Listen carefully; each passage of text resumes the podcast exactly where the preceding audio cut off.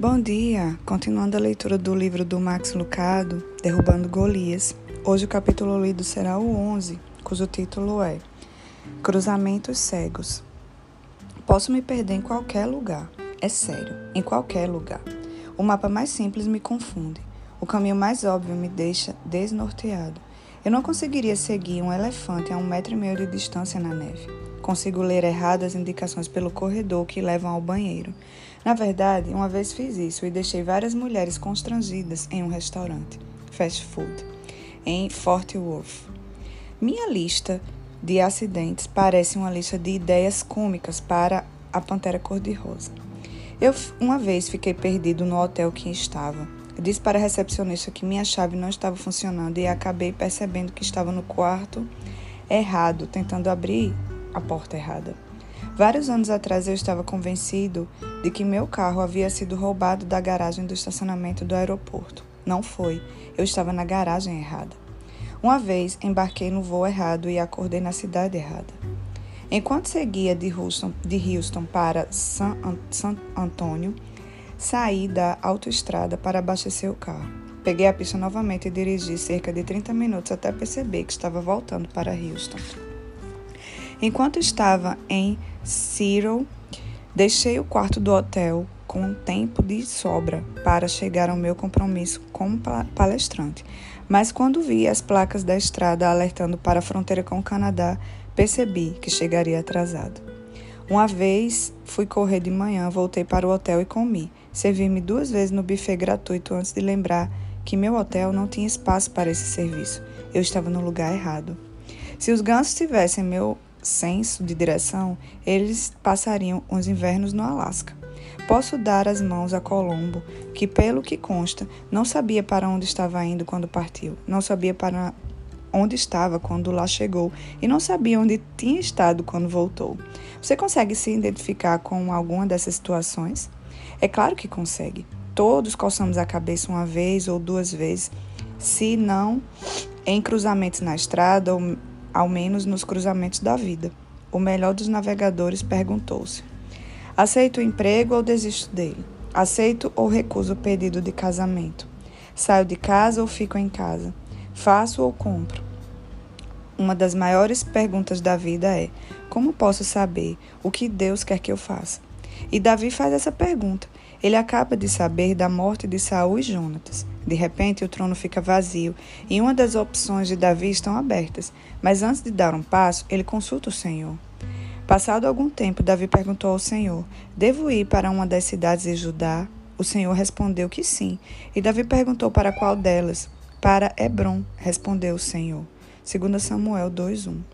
Davi adquiriu o hábito de apresentar suas opções a Deus. E ele faz isso com uma ferramenta fascinante, o colete sacerdotal. Observe que o colete apareceu na primeira vez em que Davi fugiu de Saul. Davi busca a ajuda dos sacerdotes de Nob. Saul acusa os sacerdotes de abrigarem um fugitivo e, em consonância com sua paranoia, ele os mata. Um sacerdote chamado Abiatar, no entanto, foge. Ele não só escapa com vida, como também leva algo mais. Ele escapa com o colete sacerdotal. Abiatar, filho de Aimeleque, tinha levado o colete sacerdotal quando fugiu para se juntar a Davi. Quando Davi soube que Saul tramava atacá-lo, disse a Abiatar: Traga o colete sacerdotal. Então orou: Ó Senhor, Deus de Israel, este teu servo ouviu claramente a voz de Sa ouviu claramente Saul, que Saul planeja vir a Keila e destruir a cidade por minha causa. Será que os cidadãos de Keila me entregarão a ele? Saul virá de fato, conforme teu servo ouviu. Ó Senhor, Deus de Israel, responde-me. E o Senhor lhe disse: Ele virá. E Davi novamente perguntou: Será que os cidadãos de Keila entregarão a mim e os soldados a Saul? E o Senhor respondeu: Entregarão. Então Davi e os soldados, que eram cerca de seiscentos, partiram de Keila. 1 Samuel 23, 6, de 9 a 13. Davi veste o colete sacerdotal, fala com Deus e recebe uma resposta. Algo semelhante acontece depois da destruição de Ziklag. Com a sua aldeia em ruínas, os homens furiosos. Davi disse ao sacerdote Abiatar, filho de Aimeleque: Traga-me o colete sacerdotal. Abiatar o trouxe a Davi, E ele perguntou ao Senhor: Devo perseguir esse bando de invasores? Irei alcançá-los? E o Senhor respondeu: Persiga-os. É certo que você os alcançará e conseguirá libertar os prisioneiros. O que está acontecendo? O que é esse colete sacerdotal? O que o torna tão eficaz? E esses coletes são vendidos em lojas e departamentos? O colete sacerdotal surgiu na época das peregrinações pelo deserto. Moisés deu o primeiro de presente para o sacerdote Arão. Era uma veste com adornos feita de linho branco, trabalhada com fios de ouro e fios de tecidos azul, roxo e vermelho.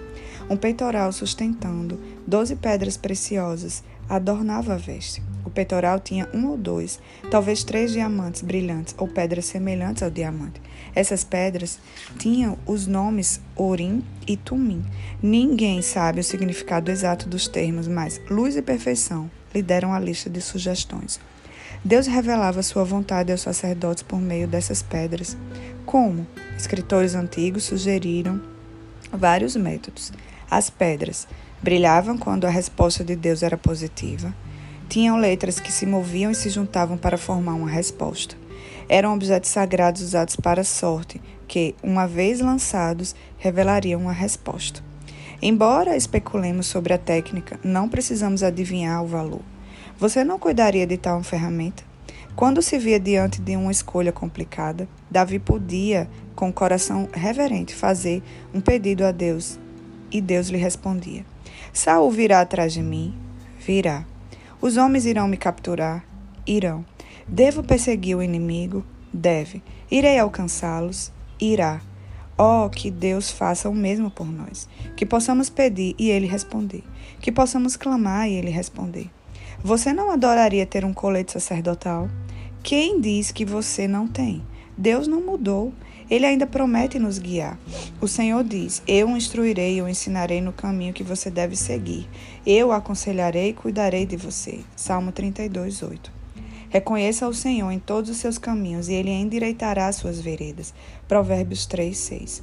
Quer você se volte para a direita, quer volte para a esquerda, uma vez atrás de você lhe dirá, uma voz atrás de você lhe dirá: esse é o caminho. Siga-o. Isaías 30, 21. As minhas ovelhas ouvem a minha voz. Eu as conheço e elas me seguem. João 10, 27. O Deus que me guiou, o Deus que guiou Davi guia você. Você simplesmente precisa consultar seu Criador. Eu gostaria de ter buscado um conselho antes de tomar uma recente decisão. Acordei cedo, certa manhã, para uma reunião. Enquanto estava procurando algo para comer no café da manhã, descobri uma embalagem plástica com biscoitos na cozinha. Denali e nossa filha, Sara, haviam acabado de participar de um evento na escola, onde foram vendidas guloseimas assadas. Por isso pensei: que sorte! Biscoitos para o café da manhã. Denali deve tê-los feito para mim. Comi um e tive de mastigar bastante, parecia um chiclete. Textura interessante, pensei. Faz-me lembrar pão árabe. Comi o segundo. O gosto estava um pouco suave para mim. Mas quando misturado ao café, o resultado era interessante. Peguei o terceiro para sair para a rua. Teria pegado o quarto, mas só sobrou um. Deixei-o para Denali. Naquele dia, mais tarde, ela telefonou. Parece que alguém mexeu na embalagem plástica. Fui eu, admiti. Já comi biscoitos melhores no café da manhã, mas aqueles não estavam ruins. Aqueles não eram biscoitos para o café da manhã, Max. Não? Não. E o que eram? Biscoito caseiros para cachorros. Oh! Aquilo explicava muita coisa. Aquilo explicava a textura pastosa e porque os biscoitos não tinham sabor. Aquilo também explicava porque durante todo o dia, sempre que eu coçava minha barriga, minha perna chutava. Sem mencionar meu súdito interesse por extintores de incêndio. Eu deveria ter consultado quem os fez, precisamos consultar o nosso Criador. Talvez você não tenha as pedras Urim e Tumim, mas você tem uma Bíblia. Leia. Algum outro livro já foi descrito dessa maneira? Pois a palavra de Deus é viva e eficaz e mais afiada que qualquer espada de dois gumes. Ela penetra até o ponto de dividir alma e espírito, juntas e medulas, e julga os pensamentos e intenções do coração. Hebreus 4:12 viva e eficaz. As palavras da Bíblia têm vida, substantivos com números de pulsações, adjetivos musculares, verbos lançando-se de um lado para o outro pela página. Deus trabalha por meio dessas palavras. A Bíblia é para Deus o que uma luva cirúrgica é para o cirurgião. Deus chega até essas palavras para tocar lá no fundo do seu íntimo. Você não sentiu o toque de Deus? Na hora da solidão, você lê as palavras: Nunca o deixarei, nunca o abandonarei. Hebreus 13, 5. As frases consolam como uma mão que toca seu ombro. Quando a ansiedade consome sua paz, alguém compartilha essa passagem. Não andem ansiosos por coisa alguma, mas em tudo pela oração e pelas súplicas e com ação de graças apresente seus pedidos a Deus. Filipenses 4:6. As palavras arrancam um suspiro de sua alma. Ou talvez a preguiça esteja batendo à sua porta. Você está considerando um esforço indiferente quando Colossenses 3:23 vem à sua mente? Tudo o que fizerem, façam de coração, como para o Senhor, e não para os homens. Tais palavras podem ferir, não podem? Coloque-as em prática. Habite ricamente em vocês a palavra de Cristo. Ensinem e aconselhem-se uns aos outros com toda sabedoria. Colossenses 3,16. Não tome uma decisão, seja grande ou pequena, sem sentar-se diante de Deus com a Bíblia aberta.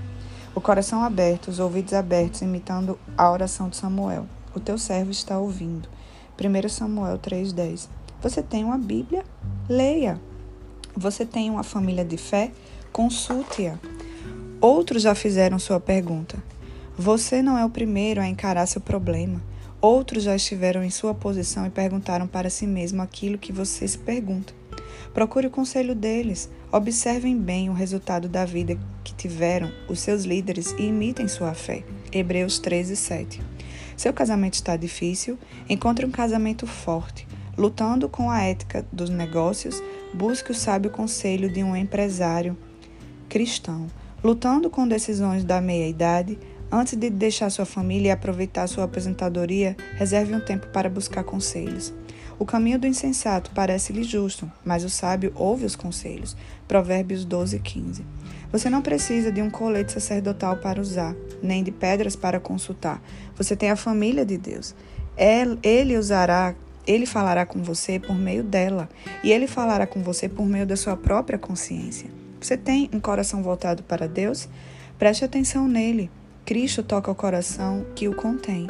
Deus é quem efetua em vocês tanto o desejo quanto a realização de acordo com a boa vontade dele. Filipenses 2:13.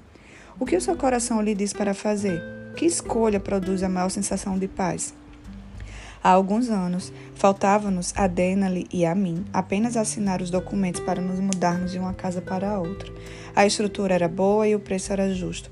Parecia uma mudança sensata, mas não senti paz nisso. O projeto provocou desconforto e inquietação. Por fim, fui ao escritório da construtora e tirei meu nome da lista. Até hoje não consigo apontar a fonte do desconforto. Só não senti paz para fechar o negócio. Alguns meses atrás, fui convidado para falar em uma conferência sobre união racial. Minha intenção era recusar o convite, mas não tive coragem para isso. O evento ficava ressurgindo à superfície da minha mente, como uma boia em um lago. Por fim, aceitei. Voltando do evento, eu ainda não podia explicar a impressão de estar lá, mas senti paz na decisão, e aquilo foi suficiente. Às vezes, uma escolha só parece certa. Ao justificar a escrita do seu evangelho para Teófilo, Lucas disse: Pareceu-me que seria bom conferir todas as narrações e, depois de uma investigação completa, mandar-lhe um resumo. Notou a expressão pareceu-me que seria bom? Essas palavras refletem uma boa pessoa diante dos cruzamentos. Lucas ponderou suas opções e escolheu o caminho que lhe pareceu bom. Judas fez o mesmo. Sua intenção era dedicar sua epístola ao tema da salvação, mas ele não ficou à vontade com a escolha. Observe o terceiro versículo da carta. Amado, Amados, embora estivesse muito ansioso por lhe escrever acerca da salvação que compartilhamos, senti que era necessário escrever-lhe insistindo que batalhassem pela fé, de uma vez por todas, confiada aos santos. Versículo 3. Mais uma vez a linguagem ansioso por, senti que, de onde vinham os sentimentos de Judas? Não vinham de Deus? O mesmo Deus efetua em vocês tanto querer quanto realizar de acordo com a boa vontade. Filipenses 2,13. Deus cria em nós o querer. Cuidado com isso. As pessoas ficam conhecidas por justificarem a estupidez com base em um sentimento. Senti que Deus estava me levando a atrair minha esposa, não honrar minhas contas, mentir para o meu chefe, fletar com a minha vizinha casada. Anote aí: Deus não o levará a desobedecer a sua palavra. Ele não contradirá seus ensinamentos. Cuidado com a expressão: Deus levou-me a. Não saia por aí brincando. Não desfaça seu pecado como se fosse algo que Deus o levou a fazer. Ele não o levará a mentir, a enganar, magoar. Ele fielmente o guiará pelas palavras de suas escrituras e pelo conselho de seus fiéis. Você não precisa de colete sacerdotal nem de pedras preciosas. Você tem um coração no qual habita o Espírito de Deus. Como escreveu F.B. Meyer um século atrás. Cada filho de Deus tem sua própria pedra, orim e tumim. Uma consciência livre de ofensas, um coração purificado no sangue de Cristo, uma natureza espiritual que está impregnada e cheia do Espírito Santo de Deus. Você está tendo dificuldades em seu caminho? Vá até Deus com a sua pergunta. Receba a direção vinda da luz, do sorriso de Deus ou da nuvem ou da nuvem de sua resposta negativa. Fique sozinho, onde as, as luzes e sombras da terra não possam interferir onde a, a perturbação da vontade própria não perturbe, onde as opiniões humanas não consigam alcançar.